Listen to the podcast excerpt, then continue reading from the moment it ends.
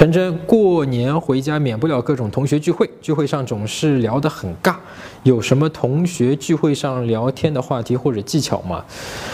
呃。最简单的一个方法就是聊你们以前的故事啊，以前你们在一起同学的那些，甚至一些丑事情啊、好笑的事情啊、一起开心的事情啊、一起某个老师啊、一起骂你们或者是一些痛苦的事情啊，就聊以前作为一个情感的纽带，因为这个本来就是你们是呃让你们聚合在一起的一个纽带。哎，比如我中学的时候有一个同桌啊，当时老师发卷子发我桌上一个数学考试啊，比方五十几分我记得啊，然后我看哎呀不及格，然后他就在旁边。笑，然后呢，笑到一半的时候，老师一张卷子发他身上，哎，三十七分，然后我就看看他，他就没声音了。就类似这种事情，在同学聚会上，你就可以拿出来重新去炒冷饭啊，大家都会觉得挺有意思。